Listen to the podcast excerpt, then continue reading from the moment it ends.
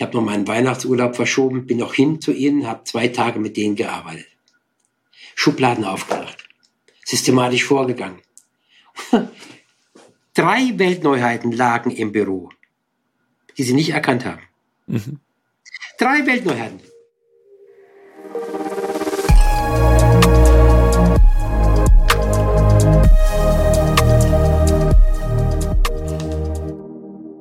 Lieber Herr Savchenko, ich freue mich, Sie bei unserem aktuellen Leader Talk begrüßen zu dürfen. Man muss wissen, ich kenne Sie schon seit über 15 Jahren. Äh, als ich mich mit dem Thema Geschäftsmodelle begonnen habe auseinanderzusetzen, äh, konnte man an Ihnen nicht vorbeikommen und seitdem verfolge ich auch Ihr Agieren im Markt. Ich freue mich auf unseren Austausch heute. Ja, herzlichen Dank für die Einladung. Ich freue mich auch. Sehr, sehr schön. Ich meine, Ihre Inspiration für die Positionierung eines Unternehmens hat auch mich massiv geprägt. Ich kann mich noch auf Ihren Spruch äh, erinnern, wenn ein Unternehmen keine neuen Kunden automatisch gewinnt, ist dieses Unternehmen falsch positioniert. Das war für mich auch der Ausgangspunkt für unsere eigene Geschäftsmodellentwicklung, wo alles bei der Wertpositionierung beginnt. Und äh, vielleicht erläutern Sie, wie Sie dazu kamen, dass für Sie diese Erkenntnis der richtigen Positionierung so maßgeblich war? Ähm, ja, schön, mache ich gerne. Erlauben Sie mir, dass ich vielleicht einen kurzen Bogen schlage, weil das, was ich in meinem Leben gelernt habe, damit habe ich nicht gerechnet, sage ich mal so, wie viele Menschen auch.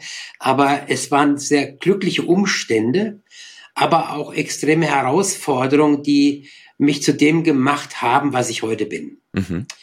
Vielleicht mal so eine kurze Impression meiner Laufbahn. Also nach meinem Studium zur Kommunikationsdesign war nur eins, ich möchte in den internationalen Agenturen arbeiten. Werbung war schon immer mein Thema.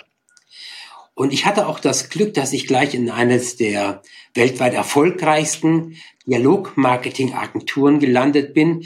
Dialogmarketing ist so, das ist so diese, diese Spezialform von Werbung. Hier kann man messen, wie hoch die Rückläufe waren. Hier kann man viel mehr Transparenz schaffen und nicht mal eine Millionenkampagne machen und keiner reagiert. Das ist meine Welt über zehn Jahre in den Dialogmarketing-Agenturen. Unglaublich tolle Kunden, Lufthansa, Ikea und, und also wirklich ganz, ganz namhafte Kunden. Rank Xerox, Hewlett Packard und so weiter. Und viele, die meisten waren Produkteinführungen. Softwareeinführung bei Hewlett Packard für die äh, kommunale Verwaltung und solche Dinge. Aber es waren dann Riesenaktionen mit, und das war mein, meine, mein, immer mein Wunsch, ich will mit raus. Ich will sehen, wie es funktioniert. Ich will sehen, wie Kunden reagieren. Und nicht in der, im Elfenbeinturm sitzen in der Agentur und was ausarbeiten. Also im Prinzip ein radikaler Ansatz, an der Wurzel packend sozusagen, ja. Wie nennt sich dieser Ansatz? Radikale, Radikale Ansatz, an der ja, Wurzel, ja, so, ja, genau. an der Wurzel genau. packend. Ja. ja, ja. Und immer, das ist auch eine Fähigkeit, die ich mir mit der Zeit einfach nur äh, gelernt habe, reflektiere alles aus der Zukunft. Jeden mhm. Schritt, der dann passiert, guck am Endergebnis, was könnte dort, äh, was könnte dort passieren und was könnte es den Erfolg aufhalten. So, das war das eine, was ich ja, war ja schon absolut spezialisiert in dem Bereich. Aber dann kam etwas dazu, das war die, meine zweite Station in meinem Leben, nämlich die Positionierung. Parallel dazu hatte ich den, die, die Strategie von Wolfgang Mewes kennengelernt, da komme ich aber gleich zu. Und dann kam das Buch damals in den 90er, 80er Jahren Positioning von L. Rees und Chuck Trout. Und ich bin ja, ich habe ja alles gelesen. Also ich habe die Büchereien durchgearbeitet, ich habe Bücher bestellt. Ich war ein Analyst, ich habe meine Nächte damit verbracht, immer wieder Dinge zusammenzukneten, zusammenzumachen, zu gucken, zu reflektieren und in den Kontext zu bringen. Und dann kam das Buch Pos Pos Positioning. Differentiate Ach. or die. Bitte? Unterscheide dich oder stirb. Ja? Genau. Ich war fasziniert. Aber ich war auch so ein bisschen frustriert. Denk, ja, wo steht denn, wie man das macht? Mhm. Aber mich hat's gepackt. Wenn es mich was gepackt hatte, dann hatte ich wirklich alles, was es so in diesem Bereich gab, recherchiert weltweit. Was gibt es an Positionierungsstrategien? Sie verknüpft mit den Dialogmarketing-Erfahrungen und, ähm, und geschaut, was gibt es Besonderes dort, was ich beachten muss und was dazu geführt hat. Und das war, das hat mein ganzes Leben verändert. Ich fühlte mich so als der Experte für Dialogmarketing. Mhm. Also es gab ja nichts, was ich nicht kannte. Ich habe aber dann, als ich mit der Positionierung anfing, war ich so der, der Pionier, weil ich gesagt habe, Moment mal, Werbung ist ja richtig, zum Teil wird ja richtig viel Geld versemmelt. Es gibt ja auch Bücher, das Milliardengrab, Werbung und so weiter. Und es ist ja auch erschreckend, was manchmal dort rauskommt. oder versemmelt wird, dass Millionen an einem Wochenende. Also das ist gigantisch, wenn Sie die Geschichten kennen. Und ich habe mir dann, ich hatte dann die, da kam die Wirtschaftskrise und da kamen meine ersten Unternehmer, die sagten, Herr Savchenko, wir stehen vor dem Abgrund. Wir haben kein Budget mehr. Wie können wir überleben? Und dann habe ich zum ersten Mal darüber nachgedacht, gibt es eigentlich auch, gibt es eigentlich auch Werbung zum Nulltarif? Also die Agenturchefs damals, ich war der größte Feind. Die wollten mich loswerden. Mhm. Wie kannst du über sowas nachdenken? Neukunden zum Nulltarif oder Kunden bezahlen meine Werbung. Das war, klingt, das war damals klingt, ein, äh, wirklich, eine äh, Revolution. Kontraintuitiv. Kontraintuitiv. Genau. Ja. Davon können wir nicht leben. Aussage war, lieber Davchenko, wir brauchen Produkte, MeToo-Produkte, die keine Alleinstellung haben, weil dann brauchen wir ein großes Budget. Mhm. So, und ich habe meine ersten, meine ersten, ich nannte, nannte sie Trojaner-Strategien damals entwickelt. Für Shell zum Beispiel. Die wollten die Führerscheinneulinge haben. Eine Riesenaktion. Die wurde vom Kunden bezahlt, von den Führerscheinneulingen. Wir haben das ganze Geld zurückbekommen für die ganze Entwicklung. Oder für den kleinen Muck, das ist ein Schuhhersteller, kein Geld mehr, standen kurz vor dem Aus. Ich habe eine raffinierte, ein raffiniertes Trojaner-Konzept entwickelt, dass der Schuhhandel und die Eltern alles bezahlt haben. Das heißt, wir haben bundesweit kostenlos Neukunden gewonnen. Herr Savchenko, wenn ich mich äh, richtig erinnere, damals ging es um ein Malbuch oder um ein Buch, was man kaufen konnte und damit eigentlich diese Marke mitfinanziert hat, oder? War das? Genau. Es war so ein Zaubermalbuch für Kinder. Wir müssen immer die Energie freisetzen. Und die Kinder kamen scharenweise in, in, den, in den Schulladen. Ich möchte auch so ein Zaubermalbuch. Wir haben ja kein Geld gehabt, aber wir haben vorfinanziert, etwa 100.000 Euro. Und danach lief das Hunderttausende von Büchern haben wir verkauft. Und die ganze Aktion war umsonst. Mhm. Oder andere akquirieren für mich neue Kunden. Das sind so Themen, die stehen heute noch nicht auf, der, auf dem Portfolio von, von Marketing oder von Werbeagenturen. Damit verdient man kein Geld. So, da war ich so ein bisschen der Pionier. Dann bin ich 91 zur EKS gekommen, zur FAZ. Ich hatte mich selbstständig gemacht und die suchten damals zu der Zeit eine Dialogmarketing-Agentur. Also kamen wir zusammen, entwickelte sich eine super Arbeit zusammen, also geniale Voraussetzung auch. Aber ich war so fasziniert von dieser Strategie, von der EKS-Strategie nannte man sie damals von Wolfgang Mewes, diese engpasskonzentrierte Strategie, dass ich sofort mich da reingewühlt habe und habe dann im, auch im Auftrag der FAZ die ersten Unternehmen beraten, bin aber sehr, sehr schnell auch international bekannt geworden dadurch und war der Strategie, Strategieberater um die FAZ, um die EKS oder drumherum. Habe natürlich dann auch, dies ist ja, das ist ja fast eine, eine moderne Evolutionstheorie, was der Herr Mewis da entwickelt hat. Und ich habe dann die ganzen Ableitungen zur Praxis äh, dazu ent entwickelt mhm. und angedockt und habe dann Dialogmarketing, Positionierung und die EKS-Strategie zusammengeführt. Herr Savchenko, vielleicht nur kurz äh, für die Zuhörer. Äh, EKS-Strategie, da geht es, glaube ich, darum, dass Sie aus der Perspektive des Kunden die Schmerzpunkte suchen und dabei eine sehr, sehr scharfe Positionierung mitverfolgen, indem man sagt, ja, ein, nur ein scharfer Nagel äh, sehr, sehr gut in eine Wand reinkommt. Das war, glaube ich, auch ein der Grundsatz aus dem äh, von Herrn Mewes, korrekt? Ja, es ist eine Metapher, aber die ist ein bisschen weiter außerhalb von dem ganzen Philosophie der und der mhm. Evolutionstheorie steht, sondern hier geht es darum, ich mache es mal ganz pragmatisch, ein Unternehmen hat Probleme, mhm.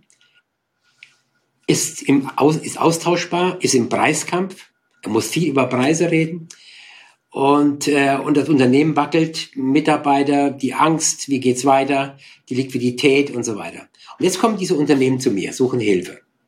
Was ich mache, ich setze mich mit denen hin, wir nehmen, wir, wir nehmen das aus Unternehmen auseinander. Ich nenne, ich mache mal so bildlich gesprochen, ich nehme das Unternehmen, stelle es auf den Kopf und schüttel es. Und guck, was hat das Unternehmen an Stärken, an Alleinstellungen, welche Kompetenzzuweisung, warum sind die so gut. Und ich nehme das ganze Unternehmen, teile ich, splitte ich ungefähr in 80 bis 100 Einzelteile. Das merken die gar nicht, wie extrem das ist. Mhm. Und dann setze ich das neu zusammen, aber zielgruppenorientiert. Wir wissen dann, welche Zielgruppe ist unsere tatsächliche. Übrigens, das ist auch nochmal ein interessanter Aspekt. Über, ich habe jetzt über 600, 500 bis 600 Unternehmen beraten, auch weltweit. Mhm. Und alle, über 95 Prozent oder 99 Prozent, haben nicht die richtige Zielgruppe gehabt. Die wurde erst geschärft durch die Zusammenarbeit. Da wussten sie, aha, wenn ich nämlich die richtige Zielgruppe habe, kann ich auch gezielt innovieren. Ich kann ja, ich kenne deren Gedanke, ich kann mich hineinversetzen und kann gezielt innovieren, zielgruppenorientiert. Das ist das große Geheimnis. Herr, Herr, das eine mit dem Vielleicht äh, greifen Sie ein Beispiel auf, wo Sie sagen, das war extrem gelungen, einfach äh, um zu plakativ zu machen, was Sie damit meinen, wie man sozusagen aus mehreren Bausteinen dann ein neues Haus zusammensetzt, ja, und ein Unternehmen eine neue Zukunft findet. Ja, ich kann, ähm, das lässt sich ganz einfach an Beispielen erklären. Nur ein Beispiel Town Country. Mhm, sehr gerne. Town Country ist ja auch mit diesen Gedanken groß geworden. Es gab es eine Wirtschaftskrise, ich glaube, das war 2000, zehn. Mhm. Jedenfalls rief mich der Herr Davo an, Savchenko, was kann man machen? Wir stagnieren. Und das ist schon für ein Franchise-System immer sehr gefährlich. Vor allem hatten sie ein sogenanntes duales Franchise-System. Die einen, die es handwerklich machen, das andere, die akquirieren. Ist es ein äh, Hausbauer oder Fertighausbauer? Genau. Ja. Town, Town Country ist der Marktführer im Häuslebauen. Mhm. Mhm. Aber richtig massive Häuser. So, und der stagnierte so bei 350 Millionen. Jetzt haben wir gearbeitet, drei Tage bis in die Nacht rein. Und jeden kleinen Baustein, den ich international zusammengetragen habe, der über von der Strategieentwicklung, über die Positionierung, Vertrieb, Marketing bis hin zu einem ex exzellenten Prüfstand, um die Geschäftsidee, die man entwickelt, auch auf den Prüfstand stellen kann, weil leider gehen, sterben immer noch zu viele. Ich Geschäftsideen, weil man so einen Prüfstand nicht hat, um zu sehen, äh, habe ich an alles gedacht, fehlt etwas und der ist auch dazu, um eine Geschäftsidee nochmal zu veredeln mit den erfolgreichsten Marketingstrategien der Welt. Mhm. So, und da haben wir drei Tage gearbeitet. Und wir haben Unglaubliches gefunden. ja, am letzten Tag kam der Herr Dabo auf mich zu und sagte, ja, es war natürlich sehr verwirrend, weil wir haben unglaubliche, einen riesen Trichter aufgemacht mit unglaublich vielen neuen Perspektiven, viele Türen aufgemacht.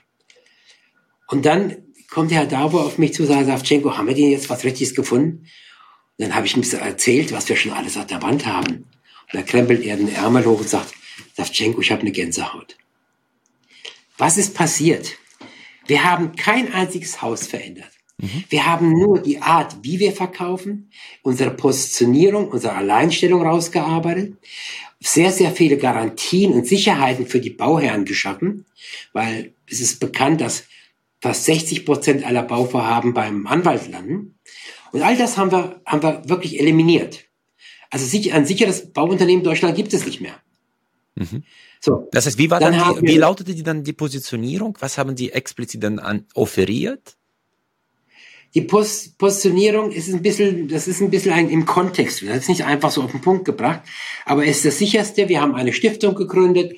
Wir haben Garantien. Das heißt, wenn, wenn, wenn, wenn Bauherr nicht mehr zahlen kann, dann haben wir auch sogar eine, eine, eine Stiftung, wo die es alles auffängt, die auch die, die, die, die, die, die Zinsen weiter bezahlt, sodass Unternehmen, dass die, die, die Bauherren nicht ihr Haus verlieren. Und viele, viele Dinge haben wir da entwickelt. Wir haben auch, die Stiftung hat ja von jedem Haus 500 Euro bekommen, die sie ausgeben musste für Familien, die Probleme mit Finanzen hatten oder Bauherren, die äh, vor Gericht standen und das Geld nicht mehr hatten, denen hat man geholfen und so weiter. Wir haben dann, wir haben die, also sie haben es dann geschafft, in, innerhalb von drei oder vier Jahren den Umsatz von 350 auf 850 Millionen zu steigern. Mhm. Und jetzt wird es interessant. Sie haben nicht ein einziges Haus verändert. Es waren die gleichen Häuser wie vorher. Herr Safchenko, lassen Sie uns kurz bei diesem Beispiel bleiben. Das heißt, Sie haben ja dann die Angst des Bauherrs aufgegriffen, irgendwo im Stich gelassen zu werden oder ein Problem mit dem Haus zu bekommen. Und die haben das durch Garantien gelöst, indem sie sagen, wir bauen gemeinsam ein sicheres Haus und nehmen dir jegliche Kopfschmerzen ab. Durch folgende Maßnahmen, sei das Garantien, Stiftung, äh, Ausfallgeld für äh, Arbeitslosigkeit, keine Ahnung. Das waren die Themen, die dazu geführt haben, dass man einfach sich immer für dieses Unternehmen entschieden hatte und nicht unbedingt den äh, billigsten Preis im Fokus. Äh, okay. Ja, auch die Familie war abgesichert, auch bei Tod, bei Arbeitslosigkeit. All das haben wir alles schon zusammengepackt zu einem wirklich safe Paket. Einem Paket. Okay, das war die Positionierung sozusagen das sicherste Haus äh, der Welt. Okay. Verstehe. Hausbau, ja. Hm? Mhm. ja. Alles klar. Oder ein anderes Beispiel, und jetzt kommen wir mal so langsam darauf, was ich, was ich vorher gar nicht wusste, aber ich hatte mich so spezialisiert darauf, ohne dass ich es wusste, auf, oder wusste schon, aber auf die, wie man Produkte so veredelt, dass sie plötzlich zu einer Weltneuheit wurden. Beispiel Maschinenbau. Oder ein kleines, was ich immer ganz, ganz gerne erzähle, die Firma Hadler ist auch so ein Zulieferer für die Lampenindustrie. Da gab es einen Krieg im Markt, also die Großen, ich will keinen Namen nennen, hat, hätten sich angeblich zusammengesetzt und die Preise in den Keller getrieben, damit die Kleinen, die ja so innovativ sind und stören, zumachen müssen, weil sie nicht mehr halten können. Also hat man nachweislich unter dem Herstellungspreis verkauft. So stand die Familie Hadler bei mir im Büro. Was können wir tun? Ich habe noch meinen Weihnachtsurlaub verschoben, bin noch hin zu ihnen, habe zwei Tage mit denen gearbeitet. Schubladen aufgemacht, systematisch vorgegangen. Drei Weltneuheiten lagen im Büro, die sie nicht erkannt haben. Mhm. Drei Weltneuheiten. Weil man wird ja mit der Zeit ladenblind. Also gesagt, haben wir gesagt, die zwei nehmen das sofort, die anderen dauert ein bisschen länger, weil das ein bisschen mehr Aufwand ist. Jetzt müssen wir vorstellen, wir haben in der, in dem ersten, in der ersten Alleinstellung, die sie hatten, aber nicht wussten, wie sie damit umgehen und anfangen konnten, hatten wir es geschafft, dass sie nach zwei Jahren Weltmarktführer waren für, den, äh, für Technologien zum Schutz von explosionsgeschützten Notbeleuchtungen. Das heißt, in Hochhäusern, zum Beispiel der 11. September, da wären viele Menschen nicht gestorben, hätte es dort diese Notbeleuchtung gegeben. Mhm. So, nach zwei Jahren hat ein internationales Gremium gesagt, Hadler ist der Hauptlieferant. Weltmarktführer. Ein winzig kleines Produkt mit einer unglaublichen Marge. Mhm. So, wir haben es geschafft. Mit, mit einem Mann Vertrieb. Das zweite Produkt, was wir hatten, war eine Beleuchtung für die, das hört sich verrückt an, für die Hühnerstallbeleuchtung. Weil dort wird sehr viel Energie verschwendet durch diese alten Lampensysteme und so weiter. Da hatten die so eine T5-Lampe entwickelt mit Energieeinsparung von 70 bis 80 Prozent. So jetzt so ein kleines Unternehmen, paar 20 Leute haben keinen Vertrieb, nichts, was machen sie damit? Und jetzt kommt die nächste Strategie, die ich damals sehr, sehr wichtig fand. Schaue, dass andere deine Produkte verkaufen. Sogenannte Zielgruppenbesitzer und Auftragsbesitzer. Mhm. Also haben wir in Europa alle Hühnerstallbauer angesprochen, das Konzept vorgestellt, die waren begeistert, sie hatten endlich wieder so einen Trojaner, um mal wieder reinzukommen und mehr weitere Geschäfte abzuholen oder was zu verkaufen. Mit diesen Sparlampen wurde Hadler nach vier Jahren äh, Europameister, Europameister, Europamarktführer mit diesen Sparlampen. Ganz kleine Nische. Und es gibt ja unglaublich viele Tausende von Hühnerzüchtern in, in, in Europa. Wahnsinnig. Also, wenn ich mal überlege, was da passiert ist, der Hadler Senior und seine Frau, also es war ja damals so schließen oder nicht schließen. Sie hatten auch noch Produktionen in Tunesien aufgebaut, das lief alles nicht so.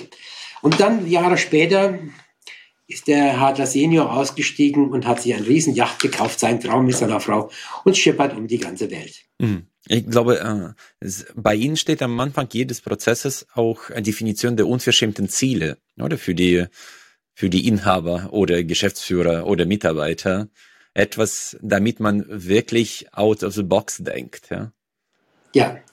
das ist auch nochmal, das habe ich gleich beim ersten Mal gelernt in, in einem extremen Fall in der Wirtschaftskrise. Maschinenhandelsunternehmen war klar zumachen. Bankenberater haben gesagt, ich schaffe das nicht. Und das war mein erster Startschuss auch mit meinem System, was ich damals geschaffen habe. Das nennt sich Energieresonanzpositionierung. Da habe ich zum ersten Mal alle Disziplinen zusammengebracht in einem sehr komplexen System. Und ich habe das Unternehmen aus dem Konkurs rausgeholt in der Wirtschaftskrise, während viele andere Niederlassungen auf der Welt schließen mussten. Und äh, wir haben eine Nische entdeckt. Übrigens ist es auch interessant, in der Wirtschaftskrise entstehen die meisten Nischen. Wenn man lernt, sie zu entdecken, ist das wie ein, ein Geschenk Gottes. Wie so ein, so ein Gabentisch von lauter Geschenken von Innovation. Und wir haben eine gefunden und zwei Jahre später waren sogar Marktführer und sind heute, gehören heute wieder zu den Großen dieser Welt. Es ist, und jetzt ist mal, es ist alles da. Wir müssen nur lernen, es zu sehen. Aber Herr Safchenko, Sie sagen ja, glaube ich, über 90 Prozent aller Unternehmen verfügen über eine Alleinstellung. Ich meine, wir leben sehr, sehr viel Unternehmen, die wirklich äh, extrem erfolgreich waren und da plötzlich die Rezepte der Vergangenheit nicht funktionieren, stürzen die in eine Krise. Sei das durch Verlust der Wettbewerbsvorteile, weil man dann plötzlich, wie Sie gesagt haben, über den Preis zu konkurrieren beginnt und sagt, okay, äh, wir haben keinen anderen Ausweg. Und vielleicht, wenn wir Automotive nehmen, die stehen ja von einem äh, großen Wandel, vielleicht dem größten der jüngsten Geschichte. Was würden Sie einem Unternehmer empfehlen, in so einer Situation zu tun? Wie fasst man die aktuelle Positionierung eines Unternehmens an und überlegt sich, was ich daraus machen kann? Wo, wo finde ich die Alleinstellung? Ähm, es ist ein gutes Beispiel auch für die Automobilindustrie oder Zulieferindustrie. Da habe ich auch mal den ganzen Tag verbracht von mehreren Zulieferern, wo geht's hin, wo geht Technologie hin. Das sind aber Mächte, die sind schwer einzuschätzen, die, da kann ich auch gar nicht mitreden. Aber viel, viel wichtiger ist, und das ist, wie Sie richtig sagen, ich sage mal, ähm, das ist mehr als 90 Prozent. Also wenn ich meine mehrere hundert Unternehmen weltweit sehe, für die ich gearbeitet habe, also 500 Minimum in, in Europa, in dem Osten, in Amerika und so weiter, natürlich alles deutschsprachige Unternehmen, habe ich eins festgestellt, zu 99 Prozent waren alle Alleinstellungen im Hause. Mhm. Das Problem war ja auch, so wie Sie ja eben schon angedeutet haben, das Problem ist, wir haben es nie gelernt, es gab auch bisher kein System, wie man hineingräbt. Weil heute Alleinstellung finden Sie nicht dort, wo alle suchen. Das ist die Oberfläche. Mhm. Und das tiefe Bohren, das habe ich mit meinem System der Energieresonanzpositionierung. Da gehen Sie, stößen Sie Türen auf, wo kein Mensch drauf kommt, dass man das machen kann. Dafür habe ich ja auch alle internationalen, alles, was ich finden konnte, an Strategien nicht nur gesammelt, sondern in der Praxis getestet, kombiniert und das, was nicht funktioniert, auch wieder rausgeschmissen. Mhm. Das ist die hohe Schule, die auch leider nirgendwo gelehrt wird du hast in deinem Unternehmen, und es kam noch, habe noch viele Beispiele, wo alle danach überrascht waren, ach du meine Güte, wir sind jeden Tag dran vorbeigelaufen.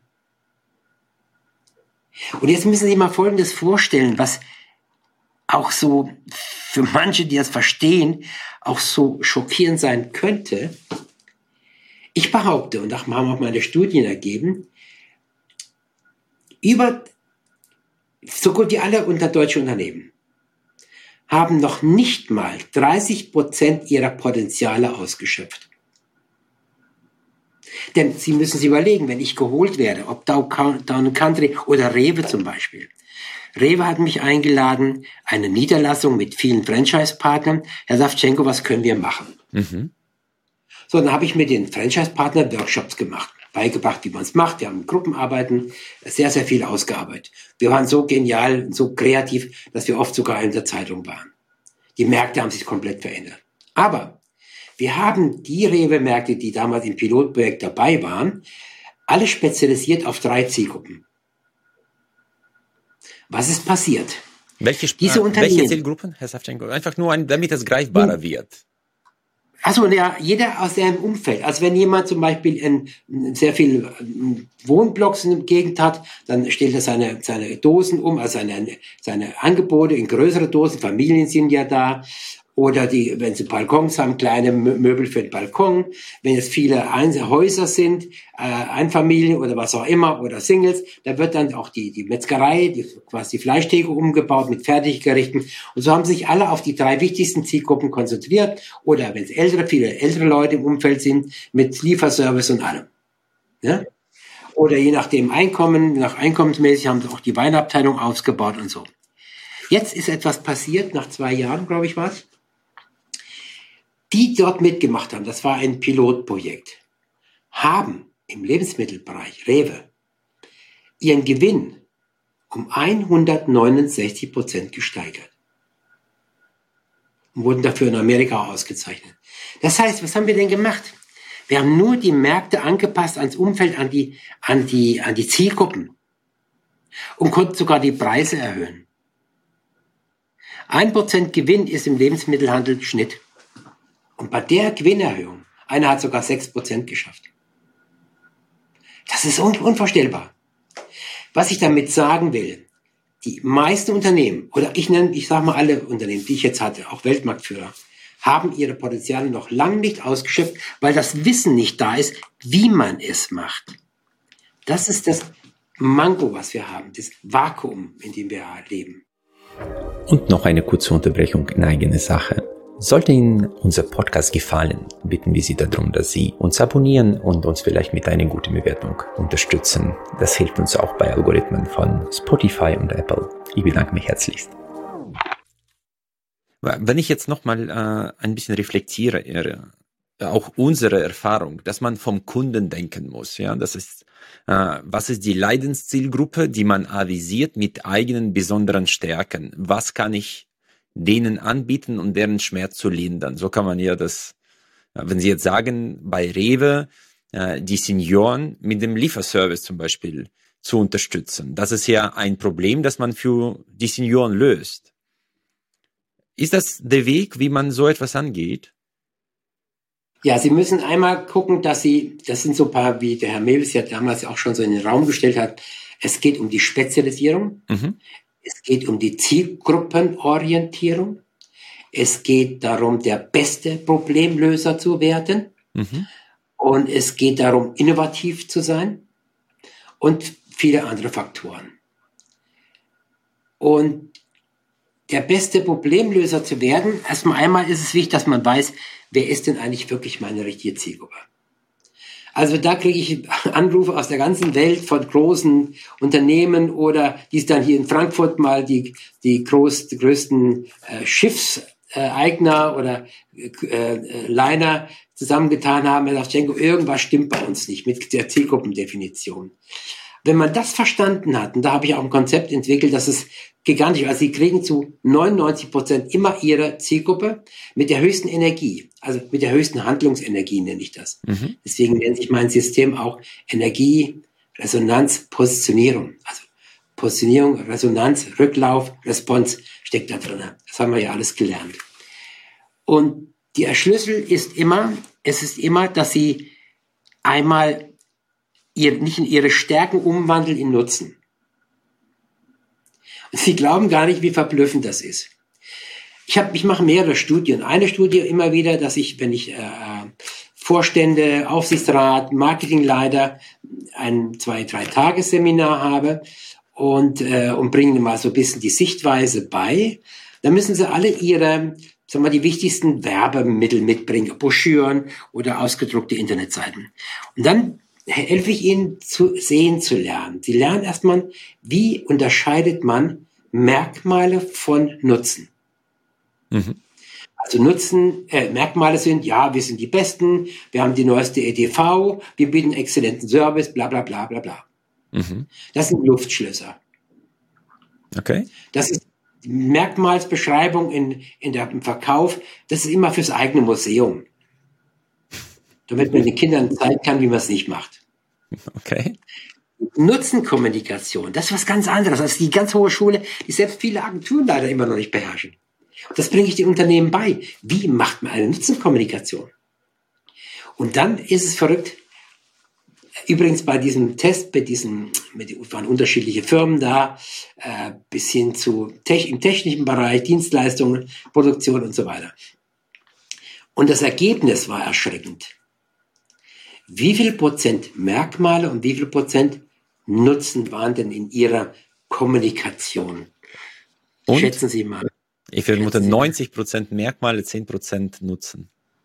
Sehr gut. Noch viel schlimmer.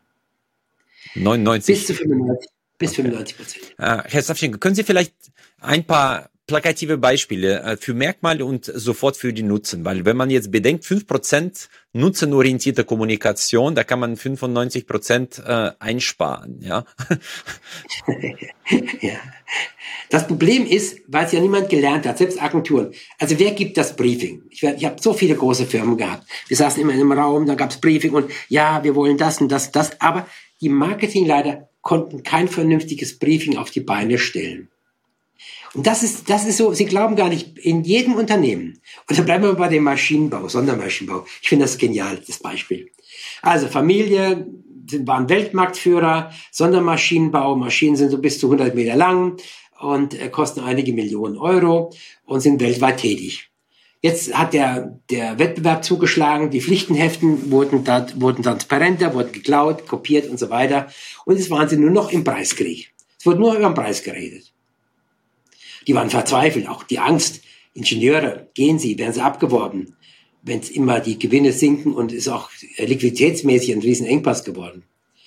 So, wir haben vier Tage gearbeitet. Ich glaube, mit zwölf Leuten, war ein riesen, riesen Raum. und dann habe ich nur fünf Maschinen, ja zwölf, fünf Maschinen auseinandergenommen und habe ihm mal gezeigt, wie man aus der Maschine den Nutzen herausholt. Mhm. Sie waren alle überrascht. Ganze Wände voll, von jeder Maschine Wände voll an Informationen. Beispiel, Herr Saschenko, einfach nur. Ja, die haben dann über, äh, die vergessen die betriebswirtschaftlichen Zahlen als nach vorne zu stellen. Sie haben allgemein und die besten Materialien und Qualität und Lieferzuverlässigkeit, aber nicht, was die Maschine wirklich kann. Nämlich, dass sie, wie viel Stück sie in, in, in der Minute schafft, wie viel Materialeinsparungen. Insgesamt, dann hatten sie auch noch etwas entwickelt, was man zwischensetzen kann, wo man auch günstiges Material veredeln kann und damit eine Materialeinsparung von, von zwei Millionen hat im Jahr. Mhm. Und nie, nie nach vorne gebracht. Zwei Patente haben wir gefunden. So. Aber das wäre so kompliziert, weil ich musste aufpassen mit dem Firmengeheimnis. Aber wir haben Dinge herausgearbeitet, wo alle gesagt haben, mein Gott, das sind wir, sage ich, ja, seid ihr. Und dann ging's los. International Vertrieb, die Handelspartner, alle wurden geschult von mir. Das war nur drei Tage nochmal. Und was dann passiert ist, das ist unvorstellbar. Also das Unternehmen hat quasi mein System als Betriebssystem übernommen. Es wurde verboten zu verkaufen. Das war für mich eine, ein Riesenerlebnis. Der Vertrieb bekam den Verbot zu verkaufen. Die Aufgabe war, macht eure Kunden zu Jägern. Hm. Aber wie macht man das? Wie macht man Kunden zu Jägern? Durch Entzugsstrategien, indem man die Alleinstellung herausarbeitet, indem man auch klar macht, wo du heute liefern kannst, was du vorher nicht kannst, weil du eben die Qualität, die Präzision und die Maßhaltigkeit liefern kannst.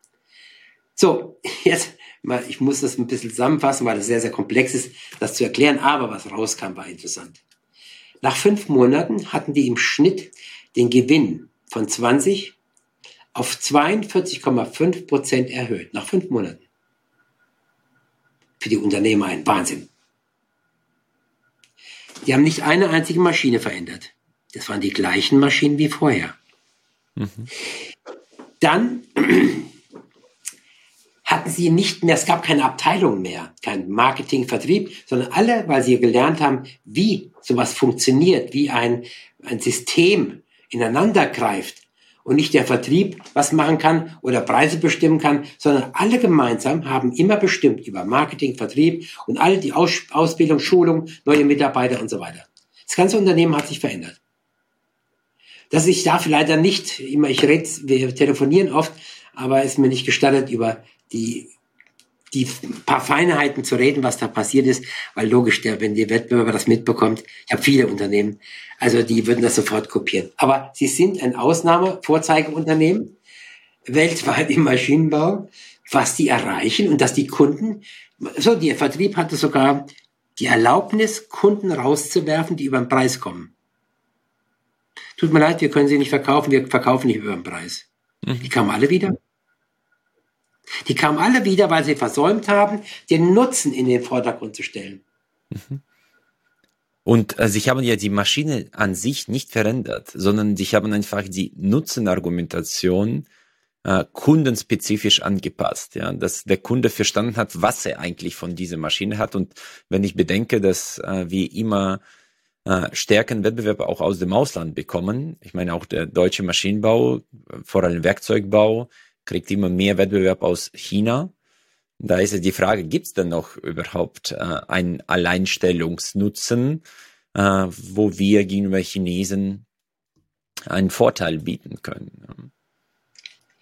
Ja, das ist vielleicht noch ein bisschen zu einfach definiert. Ich gehe mal, ich sage mal grundsätzlich, 100 Prozent. Ich bin jetzt ganz frech. Okay. Ich habe jetzt bisher, zumindest im größeren Maßstab, was Internationalität betrifft und insgesamt drei Weltmarktführer gehabt, mhm. die mal Weltmarktführer waren, angeblich. Nach unserer Zusammenarbeit, nachdem sie gemerkt haben, was für Fehler sie gemacht haben, was sie versäumt haben und welche besonderen Stellenwert sie haben, auch weltweit, auch in der ganz oberen, an, in ganz oberen Qualitätsanspruch, haben die alle gemerkt, wir sind jetzt doch Weltmarktführer. Äh, Gibt es da irgendwelche Muster, die Sie erkennen, bei, vor allem bei Weltmarktführern, was für Fehler die immer wieder machen? Ja, die Fehler sind, das sind die hausgemachten Fehler. Das ist einmal die innere Haltung, das Mangel dann die schlechte Ausbildung der Vertriebsleute, auch insgesamt die Positionierung des Unternehmens, für was wir stehen. Ein Vertrieb kann ja nur das verkaufen, wenn das Unternehmen ganz klar sagt, wo sind wir, haben wir die Alleinstellung. Und diese Alleinstellung ist mit der Zeit wird die verwässert. Einmal dadurch, dass sie in die Preisfalle geraten, über Preise, oft über Preise reden müssen. Weil die, in den meisten Unternehmen war es so, durch die internationalen Ausschreibungen werden die Pflichtenhefte hingeschickt. Und was machen die alle? Die verteilen sie an die Wettbewerber, könnt ihr das auch. Also Pflichtenhefte, ein Pflichtenhefte ohne Blackbox ist heute gefährlich. Mhm. Also sie müssen dort Geheimnisse drin haben.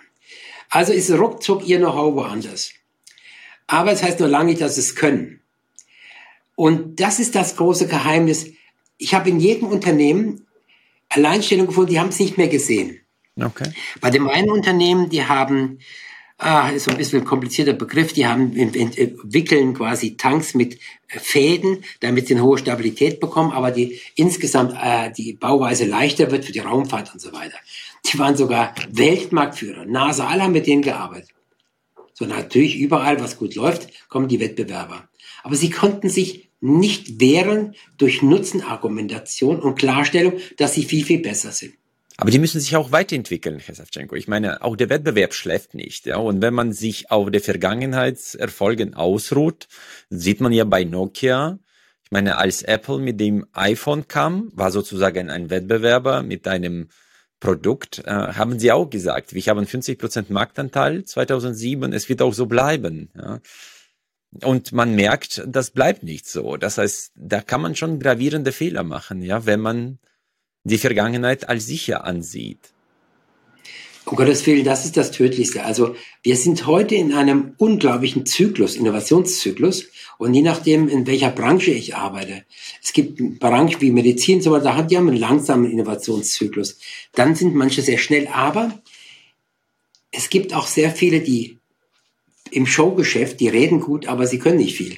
Das merken die meistens erst später. Und was wir gemacht haben, was wir geschafft haben, dass sie A, nicht nur was die Qualität betrifft und dieses unglaubliche Know-how in manchen Bereichen, das ist ja, das können Sie nicht einfach mal so kopieren, auch wenn Sie Pflichtenheften haben. Aber was auch immer ist, wie Sie richtig sagen, es muss ständig weiterentwickelt werden. Ohne dem, also heute kann sich keiner mehr erlauben, sagen so, jetzt ist es das. Herr Savchenko, vielleicht äh, Thema Apple und Nokia. 2007 hat Apple innerhalb von fünf Jahren Nokia zerstört. Und wenn wir jetzt ihre Ansätze nehmen, dann waren sie von 2007 bis 2012, 13 extrem erfolgreich positioniert. Die Leute haben gecampt und über, übernachtet zwei, drei Tage, um ein Produkt zu ergattern. Das ist ja, was man sich wünscht. Ja, aktuell, wenn ich jetzt die letzten Jahre reflektiere, ist dieser Hype weg. Heißt es, dass Sie einfach zurzeit nicht mehr innovativ genug sind oder plötzlich falsche Nutzenargumentationen verwenden? Wie würden Sie das einwerten? Die, die Frage ist sehr, sehr gut. Das Beispiel finde ich auch sehr gut und sehr wichtig, weil ich hatte letztes Jahr einen großen Auftrag, nämlich wie baut man eine Kultmarke auf? Mhm. Das ist ein Wahnsinn. Also Kultmarken sind so ähm, Mini, äh, äh, äh, die Vespa. Kultmarken sind ist auch zum Beispiel Red Bull. Oder Harley Davidson, ja. Das heißt, wenn man es schafft, genau. äh, einen Namen tätowieren ja. zu lassen, ist man bei der Kultmarke, glaube ich, angekommen, oder? Genau. Und das kann man auch sehr gut erkennen an Marlboro, Camel, der Riesenabsturz, Marlboro dem steht ihm auch noch vor, davor, weil man nämlich etwas verlassen hat, weil man glaubt oder die Agentur gewechselt hat, das muss anders gehen. Marlboro ist von Abenteuer bitte für die Stadt gekommen, zack, krachte die Zigarettenmarke, ich habe die Zahlen nicht mehr im Kopf den Keller. Aber ich habe den, es gibt eine Blaupause dafür. Einmal für Kultmarken. Es gibt auch eine Blaupause dafür, wie man die Attraktivität Apple und Co. aufrechterhält. Mhm. Und das sind viele Dinge passiert, die man nicht beachtet hatte. Zum Beispiel? Nicht mehr müsste ich auseinandernehmen. Aber es ist einfach so, man sieht, dass der Wind raus ist, dass die Leute, die zwei, drei Tage mit dem Schlafsack vor der Tür lagen, jetzt habe ich in Dresden gesehen, da standen, war so eine Absperrung für, für 300 Leute und einer stand drinnen. Der Laden war leer, aber man muss ja außen schauen, ein bisschen Show machen. Guckt, die müssen warten, die kommen so schnell nicht rein. Das hat was mit Entzugsgesprächen, äh, Entzugsstrategien, auch Knappheitsprinzip zu tun. Diese Strategien hat man so ein bisschen verlassen und auch so ein bisschen verramscht. Also das wäre sehr kompliziert, das jetzt zu erklären. Aber Back to the Roots ist dann wieder zurückzukommen und sich nicht wieder auf irgendwelchen, wie er Marlboro gemacht hat und andere auch, jetzt kommt eine neue Werbeagentur, jetzt machen wir alles ganz anders. Mhm. Und haben alles versaut, was sie aufgebaut haben. Marlboro war der Cowboy, die Freiheit, die, ja was ganz, die hat ja einen ganz anderen Hintergrund gehabt. Und die wird das verwässert, weil man jetzt auch ins Urbane geht. Man muss das und da ein bisschen die Menschen zusammenbringen. Alles, das wird, wenn jetzt der Nächste kommt, der das Abenteuer wieder nimmt, ist Marlboro auch vom Fenster weg. Und so werden unglaublich tolle Marken verwässert, weil man nicht weiß, wie man richtig dort eine ganz hohe Energie aufrechterhält. Denn die Leute, die Fans sind ja, haben ja eine enorme Energie. Mhm. Aber das, Aber das bedeutet, man kann viel auf zwei Ebenen machen. Einmal die DNA zu verlassen, wie zum Beispiel, äh, wie Sie bei Marlboro das beschreiben, oder man wird einfach nicht äh, attraktiv genug durch fehlende Innovationen. Kann man das so zusammenfassen? Das sind zwei potenzielle Pfade des Misserfolgs. Dann müsste ja, wenn es nur um Innovationen ginge, wenn das der Faktor wäre, dann dürften ja dann nicht so wie die Vespa, sagt Ihnen was, dieses Motorroller Vespa? Ja war ja auch ein Riesenhype und das war ja eine Community, die war ja gigantisch, die konnten hinfahren, wo sie wollten. Wenn sie Vespa haben, hat man sie eingeladen zum Essen, zum Schlafen und allem. Ja? So, das heißt, da war nicht die Innovation. Harley Davidson war nicht immer die Innovation. Nee, da ist ja Harley Tradition. Davidson, das ist genau. Und die haben mit die, die höchste Reparaturquote, Harley Davidson. Ja? Aber das interessiert die Leute nicht. Und wenn das Öl in der Garage auf dem weißen Fußboden ausläuft vor dem Motorrad, dann sagen die Fans, ja, nee, der läuft nicht aus, der steckt sein Revier ab. also die hohe, energiereiche Loyalität, dieses Miteinander, die Identifikation, das sind so Themen, die man hier leider vernachlässigt hatte. Mhm. Okay. Diese Energie aufrechtzuerhalten. Aber das ist bei jedem Unternehmen sehr, sehr komplex und da muss man auch, äh, das ist nicht einfach mal aus dem Ärmel zu schütteln, das haben viele versucht, auch diese ganzen Kultmarken zu analysieren. Ich habe sehr, sehr viel gelesen und den Untergang auch zu beschreiben. Aber dahinter steckt viel, viel mehr. Oder warum sie noch eben noch nach wie vor noch sind. Mhm. Aber nochmal, es ist, wenn Sie ein System haben, die Energieresonanzpositionierung besteht ungefähr aus über 80 der, der weltweit erfolgreichsten Marken- und Positionierungsstrategien. Mhm. Und was ich mache, ich erfinde nicht neu, ich habe alles zusammengetragen. Und wenn ich in einem Workshop bin, dann wird erstmal geguckt, die Zielgruppe, die Nutzen, die Kompetenzzuweisung ist übrigens auch ein ganz Heiligtum. Kompetenzzuweisung. Die Nutzen sagt dem Kunden, was du davon hast, wenn du bei mir kaufst. Mhm. Die Kompetenzzuweisung beweist, warum ich der Beste im Markt bin. Die beiden Dinge gehören immer zusammen. Können Sie das heißt, ein Beispiel für Kompetenzzuweisung? Ja, ja zum Beispiel äh, HIP. HIP Babynahrung war damals so die, die schon so ein bisschen belächelt worden, Ökobau und, und, und so weiter. Und der hat äh, alles selber angebaut. Und, äh, und dann irgendwann kam natürlich, Öko ist ja inflationiert, mit sehr vielen Chemikalien inflationiert, China überall. Und dann hat HIP da gesagt, nicht das Produkt, ich bürge mit meinem Namen. Ich bürge mit meinem Namen. Das heißt, er hat die, die Qualitätsansprüche. Die EU fordert 400 Untersuchungen bei, bei, bei Babynahrung. Er macht 800 Untersuchungen. Ich bürge mit meinem Namen. Das ist Kompetenzzuweisung. Okay, verstehe ich. Mhm. Dahinter oder wer steckt denn noch? Welcher Wissenschaftler? Vielleicht kennen Sie das Beispiel von Rückenvital. Das war ein Fitnessstudio.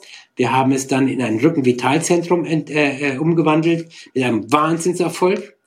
Fernseh, Radio, alle waren da. Es war so ein Vorzeigeunternehmen in Deutschland. Und wir hatten am ersten Tag 1400 Besucher an, vor der Tür bei der Eröffnung. Da träumt jedes Fitnessstudio da, davon. Ja? Mhm. Wir haben eine Energie freigesetzt. Was haben Sie da äh, avisiert? Vielleicht nur ein paar plakative Punkte, um einfach das Greifbare zu bekommen bei, bei dem äh, Rückenvitalzentrum. Also ist das für mich ein sehr gutes Beispiel, wenn man mein, mein Buch kennt. Ich darf es mal ganz kurz. Gerne. Wir haben Sie hinten an der Wand stehen. Ja. Äh, warum wir ein neues Business-Denken brauchen. Mhm.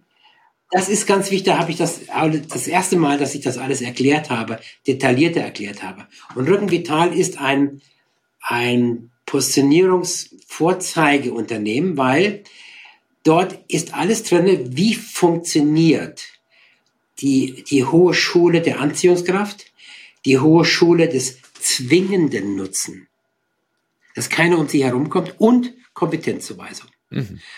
Ganz kurz zusammengefasst, Rücken Vital, der Herr Seidel hat damals Physioaktiv, hieß das Unternehmen, eine riesen Halle ge gemietet, von der Bank Geld bekommen, die neuesten Geräte reingestellt und war hochpreisig, bis die ersten Wettbewerber kamen. Mhm. Innerhalb von einem halben Jahr, Jahr ungefähr, hat er die Hälfte seiner Kunden verloren, weil die anderen alle günstiger waren, die Ketten. Übliche Geschichte.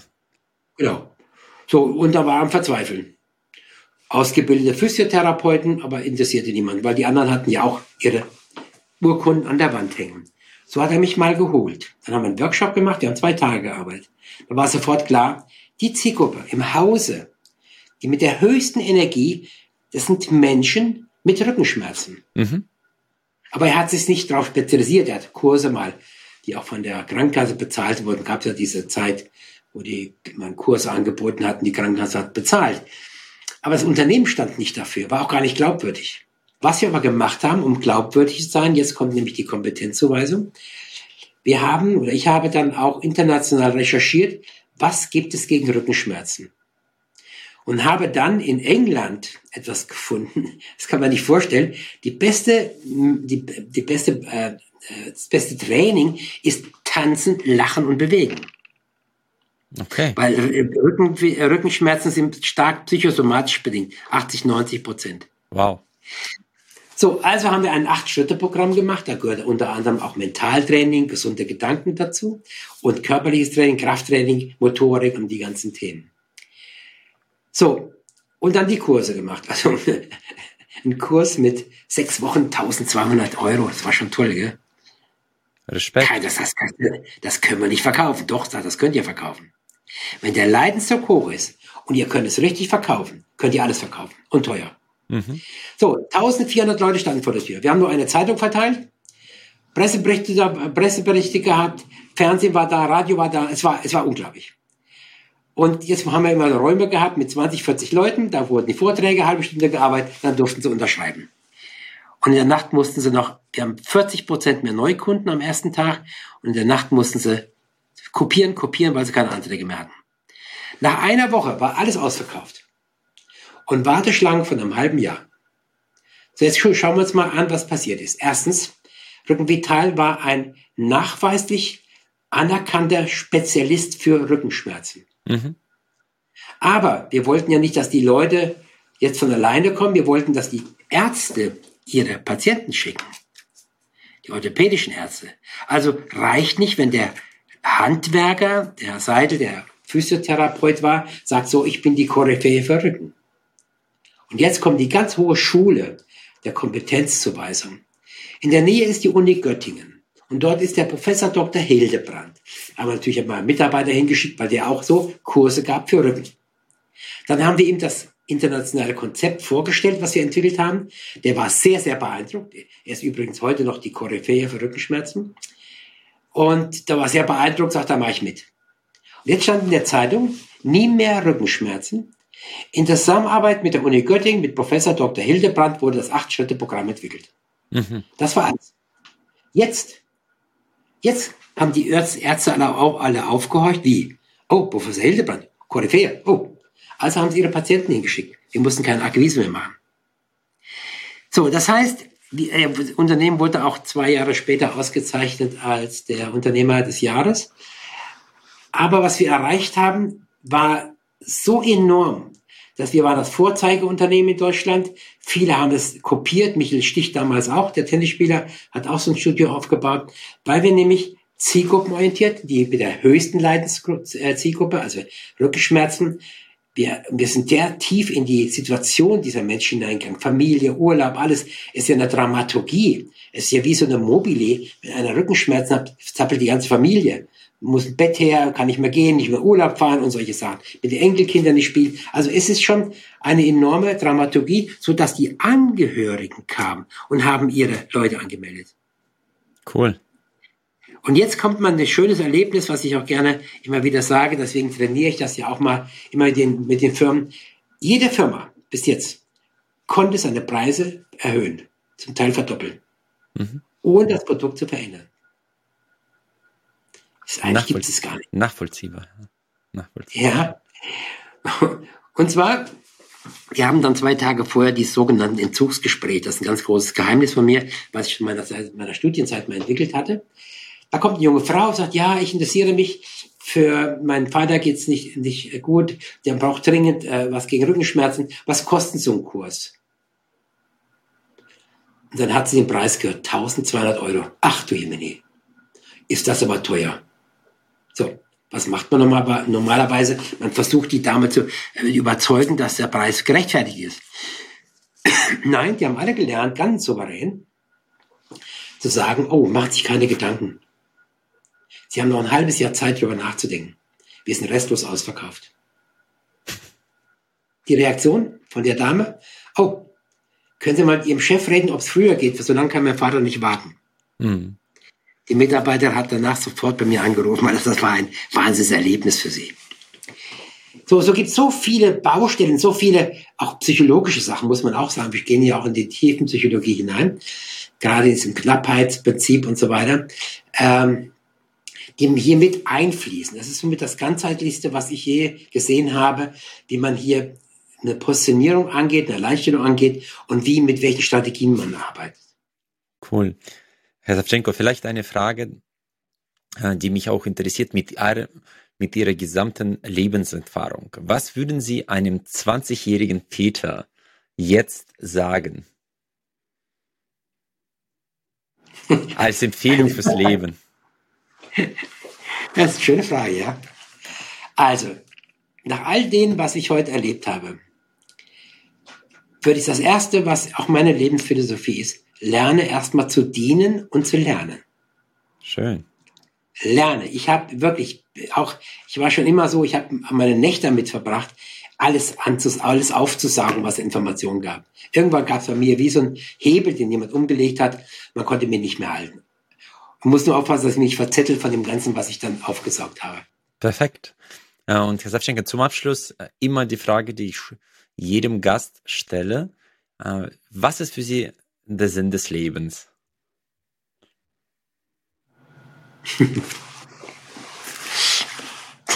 das ist gut. Ich kann aber, ich sag mal so, wir haben, wir haben viele Philosophien, meine Frau und ich, wir machen sehr, sehr viel, wir arbeiten sehr viel zusammen. Und ähm, und so ab einem gewissen Alter haben wir auch gesagt, okay, ähm, je älter wir werden, desto höher müssen unsere Aufgaben werden. Mhm. Ja, die, die, die Messlatte muss nach oben gelegt werden, damit die Energie auch bleibt, und Spaß macht, die nächste, nächste zu erreichen. Aber Sinn des Lebens bei mir ist, wenn, oder mich hat auch mal jemand gefragt als Mentor, was würden Sie empfehlen und so weiter.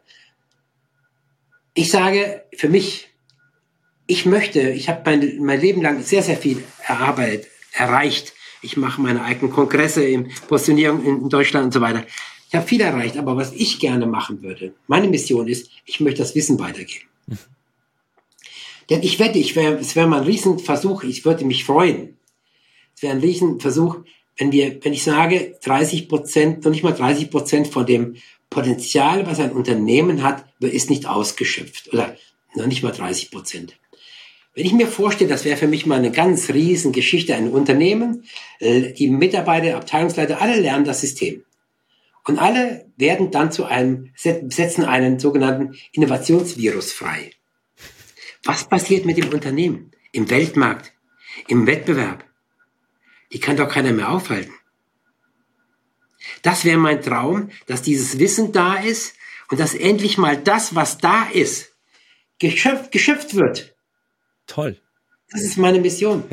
Dann äh, probieren wir mal vielleicht sogar zusammen so etwas. Äh, kann sein, dass wir tatsächlich noch so viel Potenzial brach liegen haben und dass es für die deutsche Wirtschaft in heutiger Zeit vielleicht eine gute Brücke in die Zukunft ist, äh, die 70 Prozent zu heben. Vielen herzlichen Dank, Herr Savchenko. Hat wirklich Spaß gemacht. Danke Ihnen. Ja, ich danke Ihnen auch. Danke.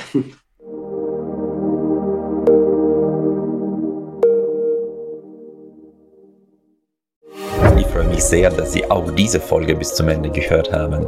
Wir investieren viele Ressourcen und Leidenschaft, um diesen Podcast möglich zu machen. Sie würden uns sehr helfen, wenn Sie dem Podcast folgen und vielleicht auch bewerten würden. Ich danke Ihnen im Voraus. Ich freue mich auf unser Wiederhören.